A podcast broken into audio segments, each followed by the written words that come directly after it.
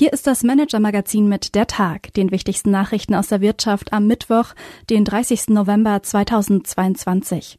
Heute mit einem Unternehmer auf der Suche nach einem Nachfolger, einem Schweden auf der Suche nach einem Comeback und einer Ministerialen auf der Suche nach Rohstoffen.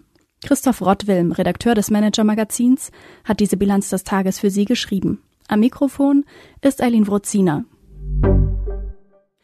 Unser Thema des Tages. SMS-Patriarch Heinrich Weiß sucht einen Nachfolger.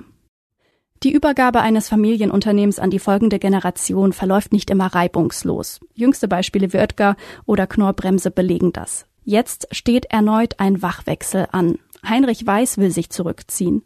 Weiß ehemals Präsident des BDI, ist Haupteigentümer des weltgrößten Stahlwerkherstellers SMS Group mit Stammsitz in Düsseldorf, den er im Laufe von 50 Jahren an der Spitze von einem 120 Millionen D-Mark zu einem 2,6 Milliarden Euro Umsatzkonzern machte. Oder wie Weiß es ausdrückt, ich bin praktisch 50 Jahre im Hamsterrad gelaufen.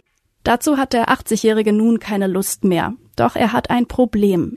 Innerhalb der Familie ist ein Nachfolger nicht in Sicht. Weiß hat nur ein Kind, Sohn Georg, und der widmet sich lieber der Immobilienentwicklung als dem Stahlmaschinenbau.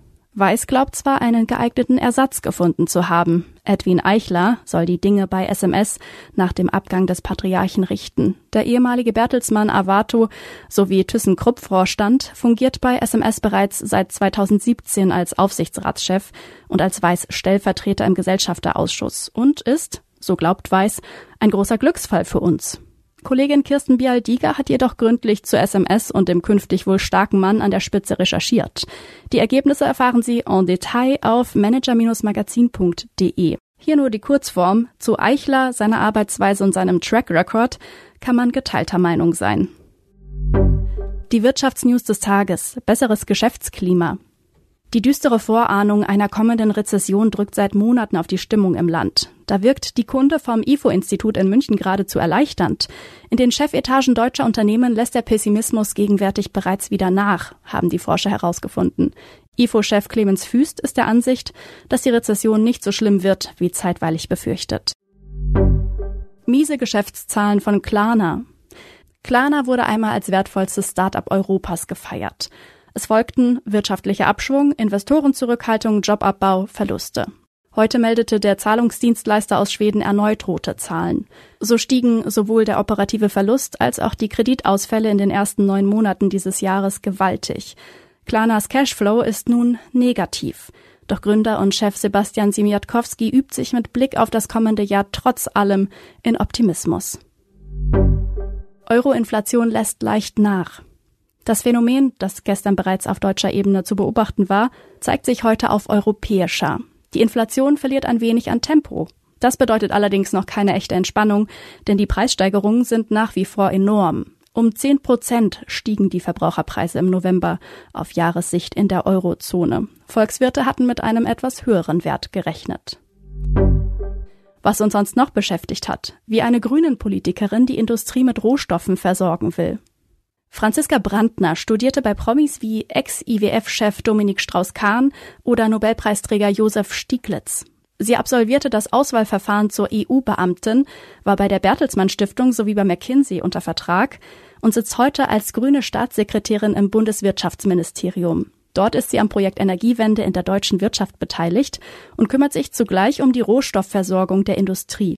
Ein heikler Job, urteilt Kollege Martin Noé, der Brandner in Berlin getroffen hat. Startup-Gründer Mario Kohle im Podcast. Nochmal Thema Energiewende bzw. Energiekrise. Das Berliner Startup Enpal erfreut sich seit einiger Zeit erhöhter Nachfrage. Das Unternehmen vermietet Solaranlagen und seit die Gas- und Strompreise in die Höhe schießen, floriert das Geschäft. Das macht Gründer Mario Kohle zu einem spannenden Gesprächspartner. Im Podcast Deutschlands digitale Hoffnungsträger erklärt der Kollegin Christina Kyriasoglu, wie er mit dem Boom auf seine Offerten umgeht und wie er kommendes Jahr schon beinahe eine Milliarde Euro Umsatz erreichen will.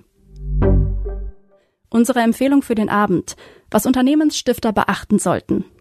Yvon Chouinard geht mit gutem Beispiel voran. Vor einigen Monaten übertrug der Gründer der Outdoor-Marke Patagonia alle Firmenanteile an eine Stiftung, die sich dem Umweltschutz widmet. Weder der 83-jährige Firmenpatriarch noch irgendjemand sonst aus seinem Clan haben seither Zugriff auf das 3 Milliarden Dollar Vermögen, das mit dem Übertrag verbunden war. Es wird fortan unwiderruflich für den Kampf gegen den Klimawandel eingesetzt. Ähnliche Schritte gehen auch andere Unternehmer oder würden sie gerne gehen.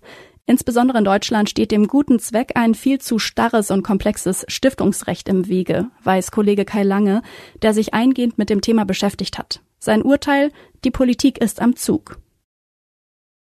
Das war der Tag des Manager-Magazins. Alle aktuellen News und Hintergründe aus der Wirtschaft finden Sie auf manager-magazin.de. Und zusätzlich finden Sie die angesprochenen Artikel als Link in den Shownotes dieses Podcasts. Wir melden uns morgen Abend wieder für Sie.